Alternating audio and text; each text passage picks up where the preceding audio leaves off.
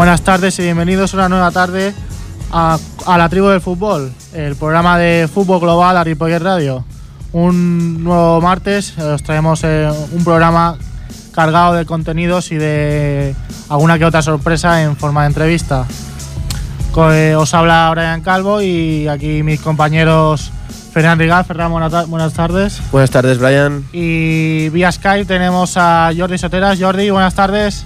Hola, ¿qué tal? Buenas tardes. No sé si me oís. Yo a Sí, vosotros se- perfecto. Se, escucha perfectamente. Muy bien. Perfecto. Pues bien, bienvenidos a los dos. Y para qué vamos a esperar más, empezamos el programa.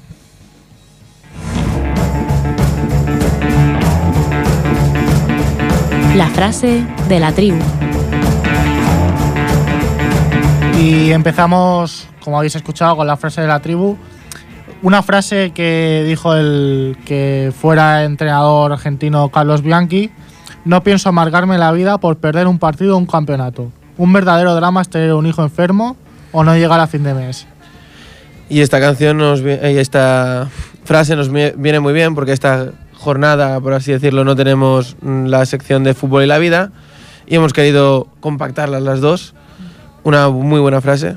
Desde luego, con todo lo que se habla cuando equipos tan grandes como Real Madrid o Barcelona, al mínimo empate o derrota, ya se monta un drama total, esta frase desde luego viene como, como anillo al dedo. Seguimos.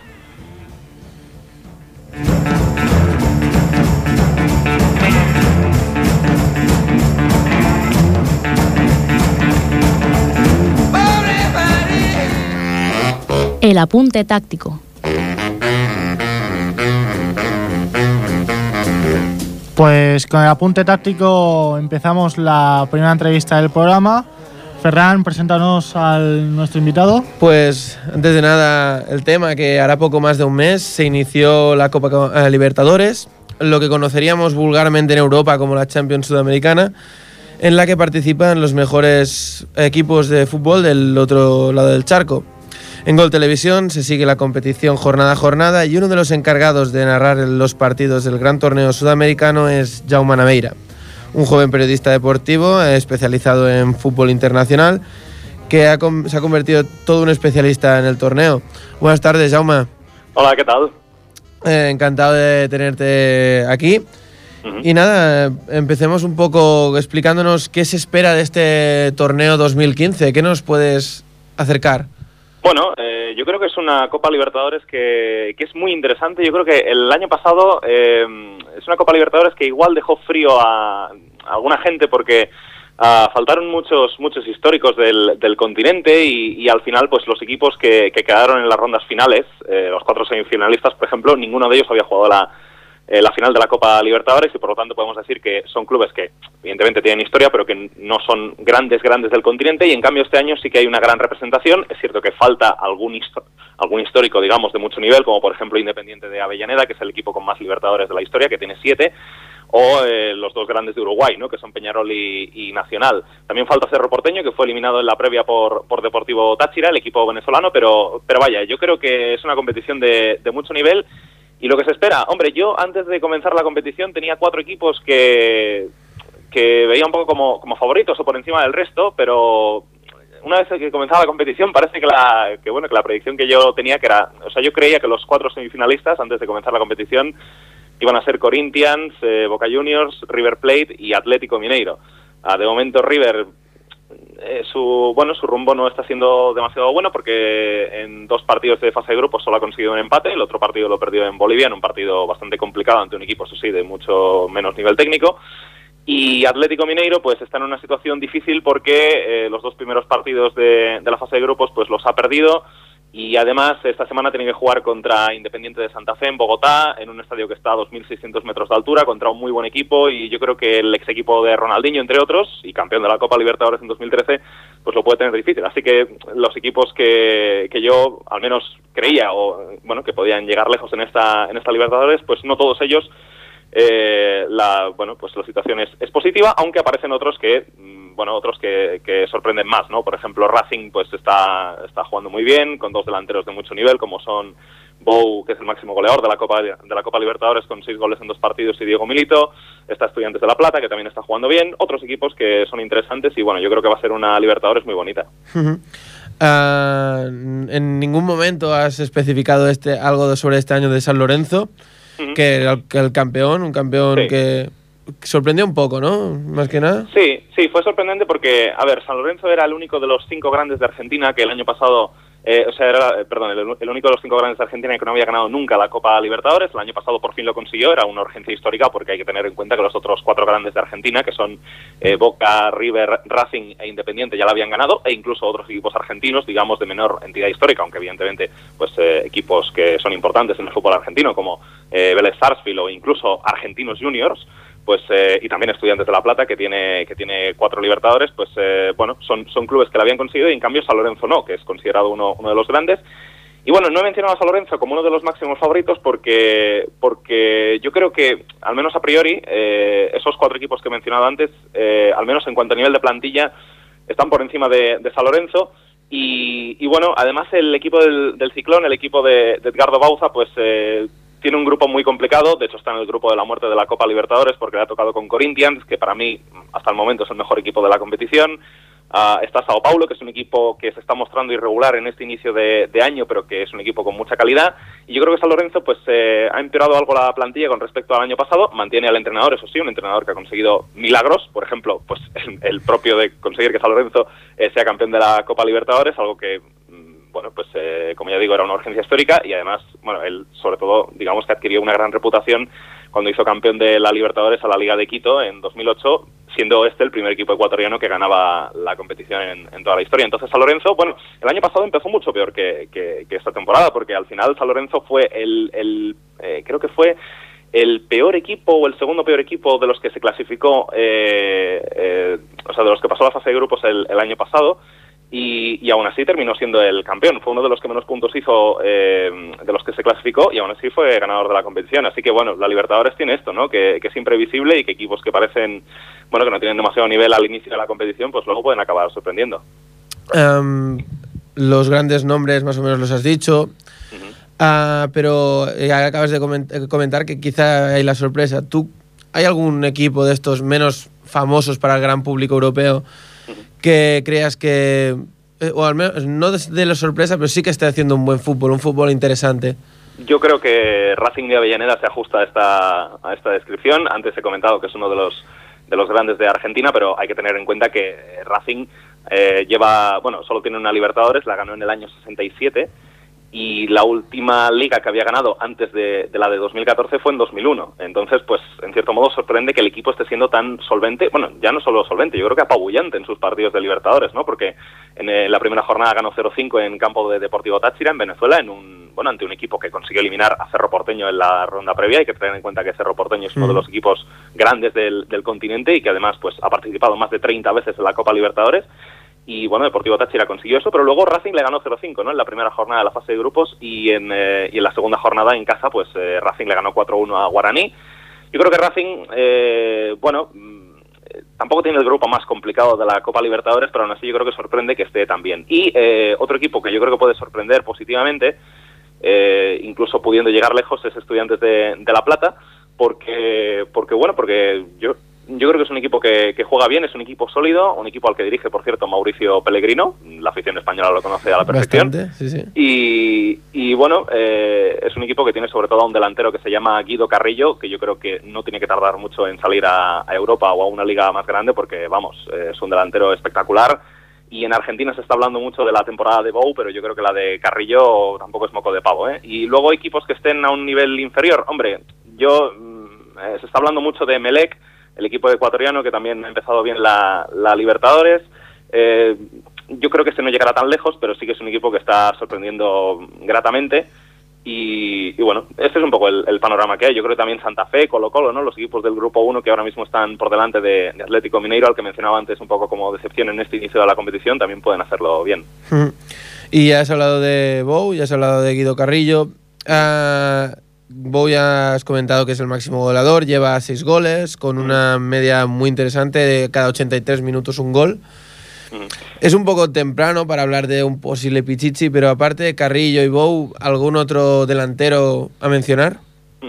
Bueno, eh, en la, digamos que en la clasificación que tenemos de, de goleadores, pues es cierto que tenemos a Joffre Guerrón, que estuvo en España, estuvo en el, el Getafe. Getafe. Así Sí. es. Ahora mismo está en Tigres de la Universidad Autónoma de Nuevo León, en, en México. Ah, Morelo también lleva tres goles en este momento, quién sabe. Eh, delanteros que no estén, digamos, eh, eh, aquí, en, al menos, digamos, en la parte alta de la, de la tabla de goleadores, pues eh, tenemos, por ejemplo, a Humberto Suazo, que también lo conocemos en la afición española, jugó en, eh, en el Zaragoza, Zaragoza sí, sí. y está en Colo Colo ahora mismo. A Paolo Guerrero eh, ha tenido que pasar tres partidos de sanción, eh, el delantero de Corinthians, pero yo creo que en cuanto vuelva va a ser también un gran activo goleador para Corinthians, que eh, en estas primeras jornadas ha tenido como máximo goleador a, a Elías, al exjugador del Atlético de. Madrid, que, que, bueno, eh, Elías está jugando de interior, en realidad es un puesto que, bueno, es, es su puesto, ¿no? Eh, eh, siendo claros, y, y desde ahí pues está haciendo eh, una actuación realmente buena, porque sobre todo llegando desde atrás, eh, ha marcado en todos los partidos de esta Copa Libertadores, ha marcado en los dos de la previa y en los dos de la fase de grupos, además eh, consiguiendo la semana pasada una victoria muy importante en campo de San Lorenzo, en un partido que yo, a mi parecer, eh, yo lo estoy, bueno, de hecho lo narré en, en Gol Televisión, ese partido, y, y bueno, pues eh, ese encuentro a puerta cerrada, ah, pues yo creo que San Lorenzo sinceramente mereció ganarlo por las ocasiones que tuvo, pero Corinthians, pues eh, además de, de ser un equipo muy bueno, un equipo con una gran organización táctica, un equipo que defiende muy bien, un equipo que contragolpea muy bien, yo creo que es un equipo al que de momento le está acompañando la, la suerte. Eh, el partido del otro día frente a San Lorenzo es una muestra de ello y quién sabe si Tite, que vuelve a ser el entrenador de Corinthians después de haber ganado la Copa Libertadores en 2012, pues eh, quién sabe si este entrenador mm, pues eh, podría volver a, ganar la, competición este año con Corinthians. Queda muchísimo. Además, eh, ya, ya advierto que antes de las semifinales pues eh, se habrá abierto ya el mercado de fichajes y, seguro que habrá cosas en los, los equipos que jueguen las últimas rondas que, que cambiarán, pero yo creo que Corinthians es indiscutiblemente el equipo con más eh, pinta de, de, de favorito que bueno que hemos visto hasta el momento en la Libertadores. Claro, ese, ese pequeño bache del mercado eh, estival para aquí Europa es, es un hándicap para muchos equipos. Sí, de hecho, el año pasado pues ya lo sufrieron a los equipos que llegaron a las rondas finales de la, de la Copa Libertadores. Ah, de hecho, pues eh, está el caso de San Lorenzo, ¿no? que fue perdiendo piezas por el camino y aún así consiguió hacerse campeón. Eh, primero tuvo la mala suerte de la baja de Ángel Correa, que tuvo un problema cardíaco ah, y era una de las máximas estrellas del equipo. Luego ah, se fue también, eh, bueno, se marchó Carlos Valdés, que era central titular, que era, bueno, jugó el Mundial con Colombia, bueno, jugó, estuvo convocado, pero prácticamente no jugó. y era titular indiscutible en el equipo, pero por una por una disputa con, con los directivos, pues eh, fue fue despedido del club. Y después, eh, esto fue antes de las semifinales, y luego, entre los dos partidos de la final, se marchó Ignacio Piatti, que era el mejor jugador de San Lorenzo, porque eh, él ya tenía un bueno él ya tenía cerrado el fichaje por el Montreal Impact de la, de la MLS y, y entonces pues ocurrió que el año pasado la final eh, los partidos fueron el día 6 y 13 de agosto. Entonces el día 8 se cerraba el mercado en la MLS y Piatti bueno pues incluso solicitó a la MLS que le dieran un permiso especial eh, para, para poder quedarse y jugar el partido de vuelta de la final pero no pudo ser y San Lorenzo tuvo que afrontar el, el último partido de la competición, el partido de vuelta de la final, el más importante de todos, sin su mejor jugador y aún así consiguieron ganar la, la competición frente a un sorprendente Nacional de Asunción que este año, por cierto, no juega la Copa Libertadores porque no consiguió clasificarse. Paraguay creo que ha metido a un buen equipo como es Libertad, ah, no sé hasta dónde podrá llegar porque también está en un grupo difícil con Estudiantes y con Atlético Nacional. Pero, pero bueno, yo creo que es un equipo al que hay que observar, al menos en esta fase de grupos, y veremos hasta dónde llega. Y ya para quizá ir cerrando un poco, mm, ¿algún jugador que espere revelación? No, ya no simplemente goleador, sino jugador que digas, esta temporada que viene, esta copa hará algo grande, quizá aparte de Elías. Mm, bueno, mm, a ver, eh, mira, te voy a decir uno un poco... Bueno, eh, antes hablaba de Melec, eh, un jugador que, que está llamando mucho la atención es Miller Bolaños, un, un delantero que, que lleva ya, eh, me parece que lleva un par o tres de goles en esta, en esta Copa Libertadores, lleva dos goles en, en la fase de grupos. Bueno, pues eh, un jugador que va a ser sin duda importante en este, en este equipo. Ah, yo creo que en Racing, que es uno de los equipos que puede ser, eh, bueno, que puede llegar lejos, como decía antes, eh, de manera un poco sorprendente, entre comillas, eh, hay un par de jugadores que, que yo creo que hay que mencionar, aparte de los delanteros.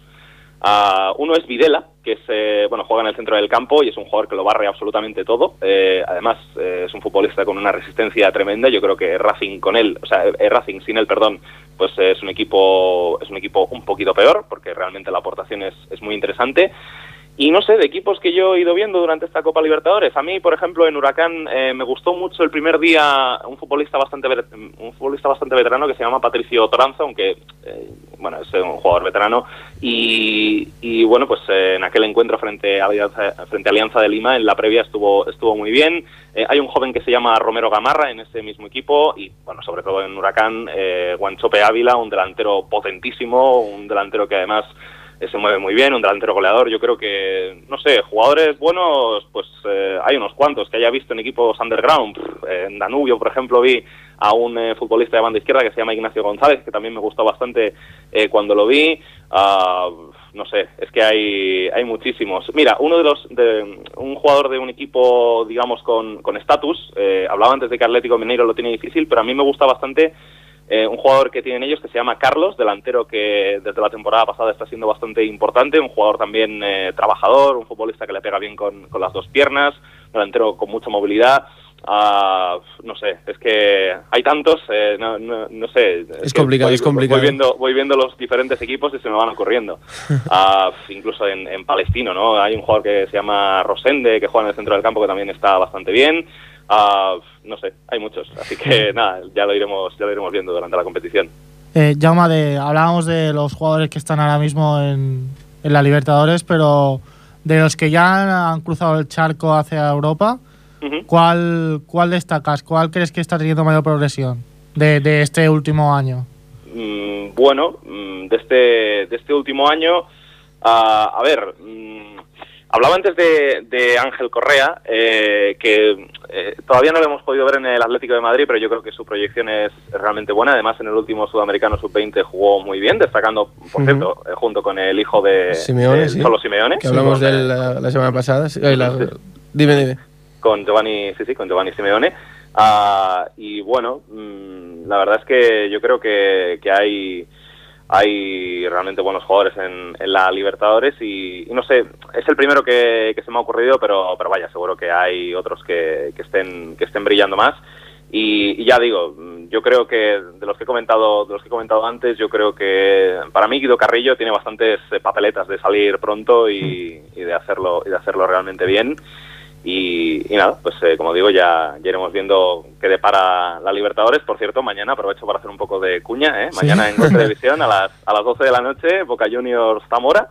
Ah, el partido dentro de los horarios de la Libertadores es bastante pronto, así que yo invito a la gente que, que lo vea. Y, y pasado mañana, todavía más pronto, 15 minutos más pronto, Libertad de Asunción Estudiantes. Ese partido no, lo- no lo haré yo, lo hará Héctor Ruiz, pero bueno, igualmente os invito a que los veáis porque son, son buenos partidos y mañana a ver qué tal Boca Juniors, que por cierto allí está Pablo Daniel Osvaldo, el ex del Español, de la Juve, del Southampton, y que, y que bueno, tiene, tiene buena pinta, tiene buena pinta este equipo de Boca El- Juniors, ¿eh? yo creo que pueden llegar muy lejos. El Beckham suda- sudamericano, como le llaman ahora, ¿no?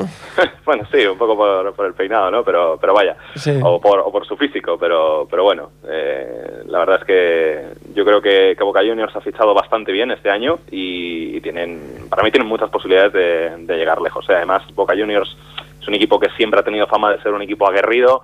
Am, digamos que en Argentina eh, siempre ha habido la sensación de que River es el equipo que juega bonito y River eh, y perdón y Boca el que el que gana digamos de forma aguerrida no pues eh, bueno un poco hay esa duplicidad. Y yo confío en que River eh, pueda al final levantarse no Eh, el otro día por cierto tuvo una salida bastante graciosa Marcelo Gallardo en la en la rueda de prensa post partido frente a Unión de Santa Fe en la Liga porque le preguntaron que qué iba a hacer para que el equipo volviera al nivel de antes. Tengamos en cuenta que River Plate fue campeón de la Copa Sudamericana eh, durante el pasado semestre, que en la primera mitad de 2014 fue también ganador de la Liga Argentina. Y le preguntaron eso a Marcelo Gallardo, coincidía que el partido era en el Día Internacional de la Mujer y bueno, pues lo único que se le ocurrió soltar fue eh, bueno sonreír y decir feliz Día de la Mujer y, y se fue, ¿no? Porque era la última pregunta de la rueda de prensa. Un poco, un poco duro. Sí, ya veremos qué ocurre ahí un poco evadiendo el, el tema, pero yo creo, yo lo tengo fe a River, ¿eh? yo, yo he visto, yo he visto bastantes veces a, a River en, en los últimos meses y a mí me parece un gran equipo y, y yo creo que, que seguirán adelante a pesar de que el grupo se les haya torcido un, un pelín en las dos primeras jornadas. Nuestro compañero Jordi quería preguntarte algo. Jordi, todo tuyo. Sí, hola, Jauma, ¿qué tal? ¿Cómo estás? ¿Qué tal? Buenas noches, buenas tardes. Hola, buenas mira, mm, veo que eres un entendido del fútbol sudame- sudamericano. Ah, yo querría hablarte de, mm, a ver, ¿qué es, qué es crees que ocurrió tú en, eh, en Millonarios con Juan Manuel Lillo y Portolés? Sobre todo con Juanma. Bueno, yo creo que lo que ocurrió con, con Juan Malillo fue simplemente que, a ver, eh, el caso no, no lo conozco no lo conozco mucho, pero yo creo que simplemente fue que eh, tenía unas expectativas muy altas con él, porque al final Juan Malillo pues es un entrenador con, con una, bueno, eh, al que se le asocia con una idea de juego, pues eh, digamos que, bueno, con, con- una idea de juego pues de, de toque, de jugar bonito y demás, y yo creo que él en, en Millonarios pues intentó plasmarla, pero al final, eh, bueno, pues es complicado si, si no tienes los jugadores como para llevarla a cabo y, y al final, pues yo creo que por, por malos resultados es básicamente lo, que ocurrió. Si, si mal no recuerdo, fue lo que le, lo que le pasó a, Juan Malillo en, Millonarios. am, hay, hay casos eh, de, equipos, por ejemplo, hablaba antes de, Palestino. Yo creo que es un equipo muy interesante a ver en esta Libertadores porque al final Palestino es un club que llevaba 36 años sin jugar la Copa Libertadores y, y ha vuelto pues eh, de la mano de un entrenador argentino que también estuvo gran parte de su carrera como jugador eh, aquí en España, Pablo Guede, ah, jugó en el Málaga, en el Elche, entre otros, y, y está dirigiendo al equipo, mm, bueno, pues haciendo, llevando un poco a cabo ese estilo, ese estilo del juego de posición, ese término que, bueno, pues que yo creo que estamos todos familiarizados con él. Y, y, vamos, yo creo que es un, un equipo muy muy bonito de ver. Yo lo de Millonarios, ya te digo, yo creo que básicamente fue, fue eso, que tenía unas expectativas con Leyo que al final no se pudieron cumplir. Todo y que en la primera fase hizo una, un, un temporadón impresionante. De enero a junio, eh, un- me parece que no, no fue campeón de un punto o de un gol, me parece. Sí, Hizo, sí. Luego le sacaron, porque son clubes, pues bueno, que, que económicamente son lo que son, y le sacaron los tres o cuatro mejores jugadores. Sí, sí, al, al final, eh, este es, eh, bueno, esto es un reflejo de lo que es el fútbol sudamericano, ¿no? Eh, pues eh, muchas veces eh, pierdes a tus mejores jugadores, el equipo evidentemente ya no rinde igual y claro, pues eh, cuando un equipo no rinde bien, al final las culpas siempre van al, al entrenador y, y bueno, es, eh, es, es lo que acaba ocurriendo, ¿no? Al final la, la figura más, más débil en, todas estas situaciones es el entrenador y bueno, pues eh, ahí al final se optó por, por destituir a, a Juan Malillo, que, que, bueno, que efectivamente pues hizo aquella gran campaña con, con Millonarios, tuvo mala suerte, Millonarios pues eh, es un club, digamos, con, con una historia que, bueno, es un histórico evidentemente, pero, pero también un, un equipo, po- digamos, poco, poco afortunado, ¿no? En Colombia hay unos cuantos así. Yo ahora recuerdo el caso de América de Cali, que jugó tres finales de la Libertadores seguidas en los años 80, perdió las tres y luego jugó otra en los años 90 y la perdió también. O sea, un equipo que ha llegado a jugar cuatro finales de Libertadores y que no ha ganado ninguna, la verdad es que, bueno, es eh, llamativo, ¿no? Pero, pero sí, yo creo que el tema de, lo de Juan Malillo en Millonarios pues va, va un poco por, por, lo que, por lo que tú comentabas. Pues nada, Jaume, le ponemos punto y final a la, a la entrevista. Es una radiografía del ya, so- ya del fútbol sudamericano muy bien hecha. Eh, esperemos que animemos a la gente a que vea un poco más la, la Libertadores, a, a seguir a, a Guido Carrillo, a Bou, Sí, a sí, sí. Corinthians. Que la, que la vean, que la vean porque, porque al final eh, los horarios no favorecen, es también un... eh, a ver, Sudamérica, bueno, el, el estilo de juego, digamos, la velocidad es, es diferente, ¿no? Es todo, no, no es todo tan... Los partidos no tienen el mismo ritmo que en Europa normalmente, pero igualmente... Bueno, yo creo que el hecho de ver a, a- a las jóvenes promesas y también de ver a, a veteranos, bueno, ya con muchísimos años encima, pero que siguen sentando cátedra y demás, y Ujú. sobre todo pues lo imprevisible que es la competición, los factores externos, digamos, que influyen en, los buenos resultados de algunos equipos, ¿no? Por ejemplo, pues cómo aprovechan los equipos bolivianos la altura, ah, cosas así, ¿sabes? Yo creo que eso, eso, es lo bonito de la Libertadores. A algunos les parece injusto, pero yo creo que realmente es bonito porque al final en esta competición, por muchas cosas que no tienen nada que ver con lo futbolístico, se acaban igualando las, las fuerzas y yo creo que eso es lo que, lo que le hace una competición única. Una competición un poco underground. Ah, muchas gracias, Jaume, otra vez. Eh, es- también animamos al público a que te vaya siguiendo, que te vaya Gracias. escuchando también en Radio Marca. Exacto, en marcador internacional. Así Sí, es. sí, sí, ahí- ahí y, y nada, otra vez que mm, bueno, te invitamos a que también nos sigas y Pues, hasta perfecto. pronto. Muy bien, hasta luego. Seguimos. La canción de la tribu.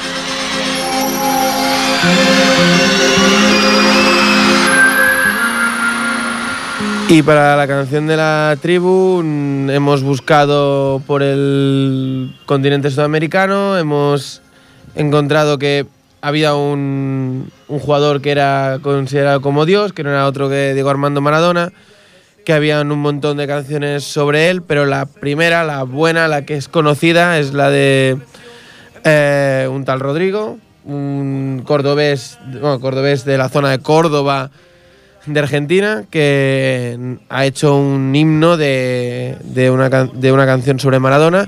Y nada, os la ponemos, esperemos que os guste. Soñaba jugar un mundial y consagrarse en primera. Tal vez jugando pudiera a su familia ayudar.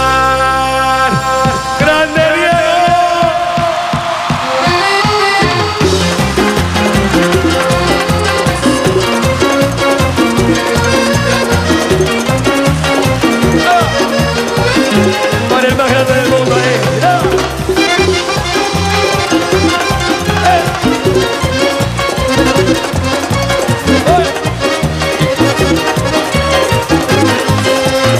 En una villa nació fue de Dios crecer y sobrevivir a la humilde expresión, enfrentar la adversidad con afán de ganarse a cada paso la vida. En un potrero forjó una zurda inmortal con experiencia, sedienta ambición de llegar de cebollita, soñaba jugar un mundial y consagrarse en primera. Tal vez jugando pudiera a su familia ayudar.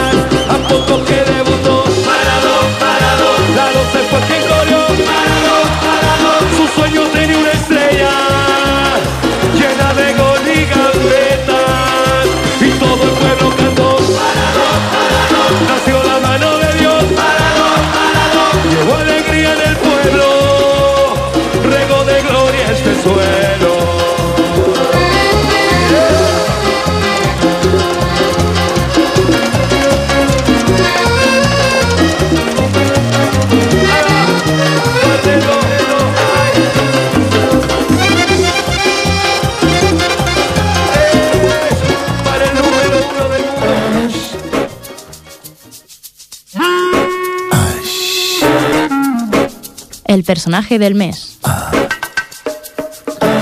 Vamos con el personaje del mes. Para ello, Jordi Soteras nos lo presenta. Jordi, todo tuyo. Hola, ¿qué tal? Eh, ya- Yagoba, buenas tardes.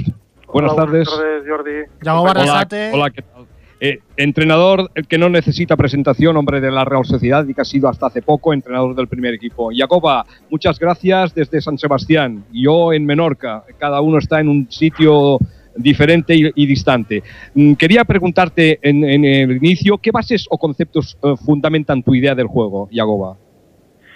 Eh, los nuestros, digo, digamos de nuestra idea de juego. Sí, bueno, básicamente tú como entrenador, como Yagoba Arrasate. Bueno, yo creo que bueno hay entrenadores de diferente perfil, ¿no? Eh, pero bueno, cada uno es verdad que tiene sus sellos, sus ideas y luego, pues bueno, hay un rival que a veces te deja eh, plasmarlo en el campo y otras veces no, ¿no? Pero bueno, sí, la idea de juego un poquito es el de, el de juego posicional, el de, el de profundidad también, el de llevar la, iniciativa, pero dentro de, un orden y, un equilibrio, ¿no? Digamos que, bueno, como la mayoría de los entrenadores actuales, ¿no? De, de un fútbol moderno, para, para resumirlo. Hablando de fútbol con Carl Reixac, decía él que los equipos se dejan el alma para recuperar el balón y cuando lo hacen lo pierden sin dar tres pases. ¿Qué conceptos deben manejarse para evitar esto?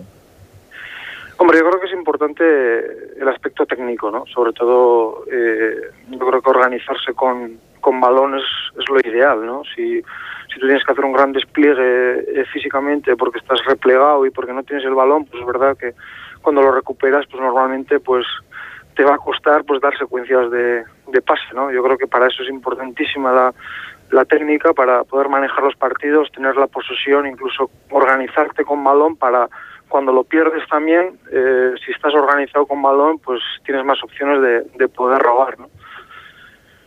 De hecho, ¿cómo trabajas tú la técnica y la táctica? Claro, porque aquí hablaríamos de trabajar técnica y táctica en, en edades inferiores para que luego el que llega a profesional todo esto lo tenga adquirido. ¿Cómo trabajas técnica y táctica o cómo crees que se puede hacer, tanto individual como colectivamente?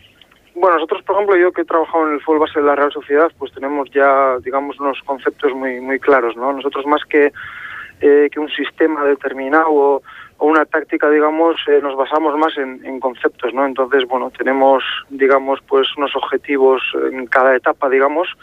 Eh, no es lo mismo en, en iniciación o, o, en perfeccionamiento, por ejemplo, en infantiles o, en juveniles, y lo que entendemos es que, bueno, esos jugadores que luego den el salto a la Real Sociedad, pues estén digamos, pues familiarizados con, con ese tema, ¿no? Entonces nosotros, pues bueno, sí que hemos optado por jugadores que, digamos, que entienden el juego, ¿no? Eh, eh, sobre todo técnica y tácticamente, ¿no? Antes también, pues bueno, digamos que aquí en el norte, pues optaba por jugadores más, más físicos, pero ahora en la captación también, pues bueno, eh, hacemos, digamos, un filtro ahí y sobre todo eh, nos fijamos en esos jugadores que, digamos, entienden el juego, ¿no? Que son los que eh, seguramente van a van a llegar al primer equipo, aunque para eso también es importante luego la, condición física, tanto de base como lo que vayan mejorando. Eh, En cual, esta idea del, del, juego de posición que se ha puesto de moda, ¿tú crees que esto es trabajable a todos los niveles? Porque estamos hablando de, mm, de chicos, de futbolistas de primer nivel, de primera división. Es decir, ¿tú crees que es complicado mm, jugar lo que llamamos juego de posición?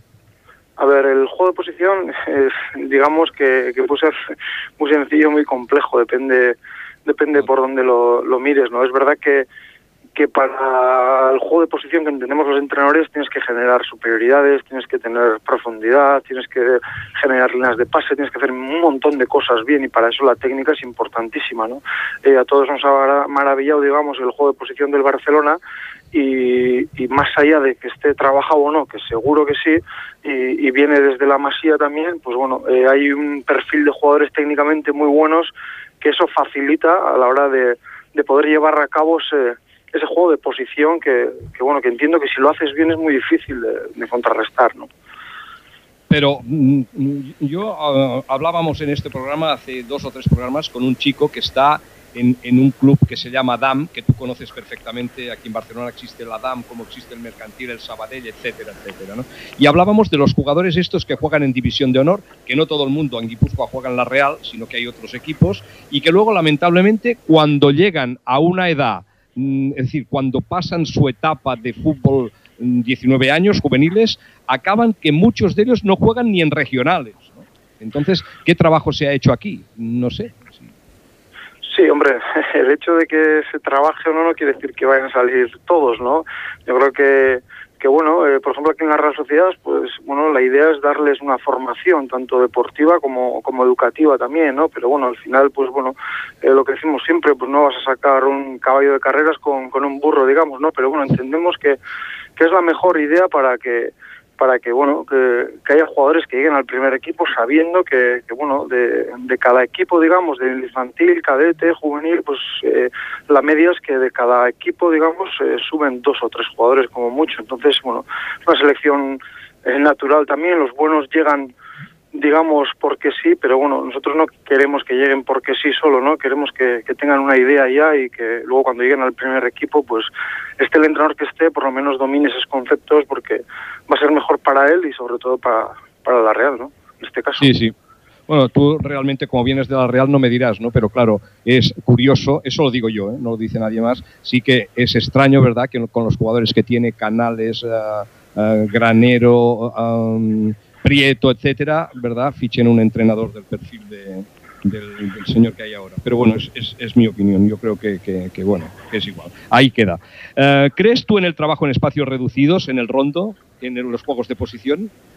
Sí, bueno, nosotros hemos hecho mucho, ¿no? Sobre todo para, para ese juego posicional y para para mejorar, digamos, esas líneas de pase, para salir de presión y todo eso. Yo creo que es muy importante jugar en, espacio, espacios reducidos, ¿no? En rondos o incluso en, en juegos de, po, de, posición, en posi, eh, posesiones también con, con reglas y demás, ¿no? Yo creo que es muy enriquecedor. Eh, favorece un poquito o yo creo que invita a la presión también porque hay poco poco espacio y yo creo que, que es algo que, que, hay que hacer. Pero no solo esto porque al final en el juego de posición yo creo que es muy muy muy importante la profundidad también no eh, cuando hablamos antes del Barcelona el Barcelona cuando ha dado su mejor nivel ha sido aparte de ese juego posicional porque ha tenido profundidad no entonces también hay que hacer trabajos hay que alternar en espacios más amplios para poder tener esa esa profundidad que, que en espacios reducidos pues no existe.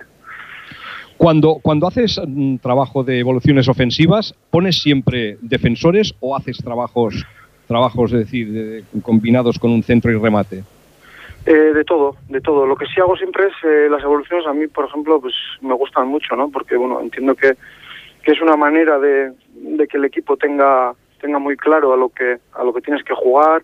Eh, para el entrenador también es relativamente sencillo poder corregir, eh, porque te fijas en tus jugadores, en los eh, cercanos, digamos, en los alejados también.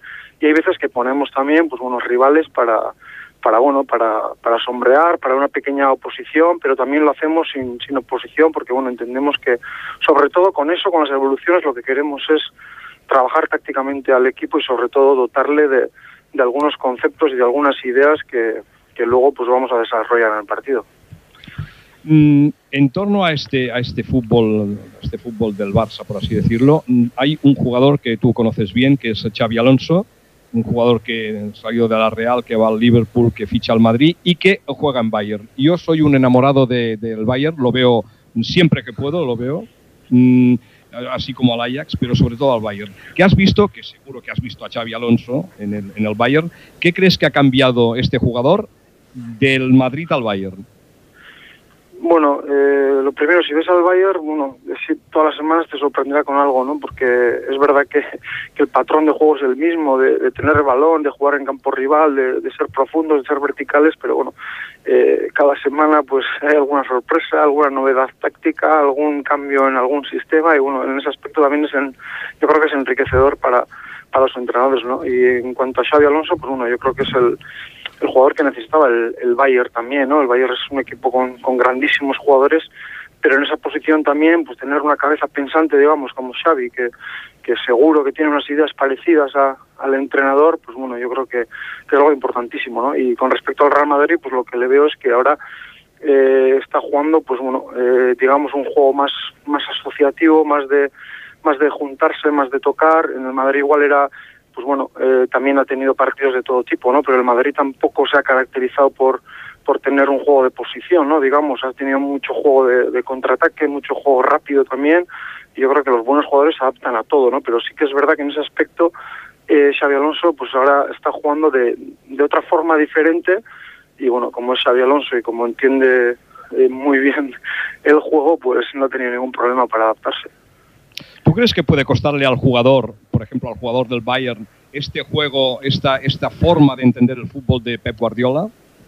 Eh, seguro, seguro porque fue un cambio, un cambio muy brusco, ¿no? Y porque bueno, ellos, eh, eh, a mí lo que más mérito le doy a, a Pep en este caso es que cuando un equipo gana todo jugando de una manera, es muy difícil hacerles ver que, que hay otra manera, digamos, de conseguir el éxito, ¿no? Porque, bueno, al final, pues, el jugador piensa, mira, hemos hecho esto y hemos ganado todo, por lo tanto, esto es lo que hay que hacer, ¿no? Entonces viene otro entrenador y, y cambia todo, digamos, o sobre todo eh, la forma de jugar, ¿no? Entonces, bueno, yo creo que el mérito está ahí, pero poco a poco le ha llevado su tiempo, con matices, pero este Bayern no tiene nada que ver con el Bayern de hace dos años. Eh, eh, es igual de potente, igual de, de aspirante a todo, pero, pero yo creo que, que bueno, que, tiene muchísima más posesión y hay algunos conceptos que, que han cambiado y a mí me parece complicado para, para el jugador y más para el jugador alemán, aunque en el Bayern hay jugadores de todas las nacionalidades, eh, ese cambio, digamos, ¿no? Sobre todo porque, porque el éxito llegó de otra manera. Eh, Yagoba, te dejo con mis compañeros de, de Ripollet, de Barcelona, porque eh, necesitan, lógicamente, hacerte preguntas. Muchas gracias por, por- por presentarte aquí y darnos esta, esta, esta charla. Te preguntan Ah, ellos. Gracias. Vale, vale. Bueno, Buenas, ah, es, es el pequeño problema de, de estar aquí, de separados. bueno, antes de nada, hablando un poco del- de, esto de Champions, ah, tú te encontraste con eh, quizá este problema, el Atleti se ha encontrado quizá con este problema este año. Cuando un equipo, digamos, no tienes un plantel en términos de un plantel muy largo, ah, es difícil mm, que todas las piezas, cuando las cambies, jueguen igual. ¿Y cómo se trabaja eso para que cuando puedas tener un jugador u otro que no varíe mucho el juego? Bueno, con respecto a la Champions, bueno, sí que es verdad que es un cambio muy grande para equipos como, como el Atleti o, o la Real Sociedad. Eh, primero porque no están habituados a, a jugar cada tres días y este tipo de partidos, ¿no? Son partidos eh, muy muy exigentes, sobre todo a nivel físico y a nivel mental y, bueno pues estos equipos pues no están no están habituados. Eso eh, por una parte, por otra parte pues bueno el hándicap ese de que eh, al jugar cada tres días pues prácticamente no se entrena nunca con todo el grupo a la vez, ¿no? tanto Barcelona, Real Madrid están habituados a prácticamente no entrenar, pero equipos como la Real o el Atleti pues bueno eh, igual es la primera vez que pasa que pasa eso, ¿no? Entonces, bueno, yo creo que hay que cambiar un poquito el chip, hay que trabajar en, en dos grupos también, con los que han jugado, con los que no han jugado, con los que vayan a jugar. Entonces, pues bueno, pues eh, hay que aunar un poquito todo eso, hacerles ver muchas sesiones de, de vídeo también y luego, pues bueno, siempre que hay cambios de, de jugadores, pues bueno, entendemos que, que, lo mejor es explicarles, eh, enseñarles, verles, pero luego practicarlo, ¿no? Porque, bueno, cada uno viene de un sitio diferente, cada entrenador es diferente también y, y bueno, sobre todo lo que hay que hacer es que, que ellos crean en, en, una idea de juego. Hmm. Y en la experiencia de la Champions eh, o incluso al principio de, de, esta temporada, ¿algún equipo europeo que te haya, te haya marcado en términos de mm, juegan tácticamente muy bien? ¿De los bueno, que pudiste ver o jugar contra él?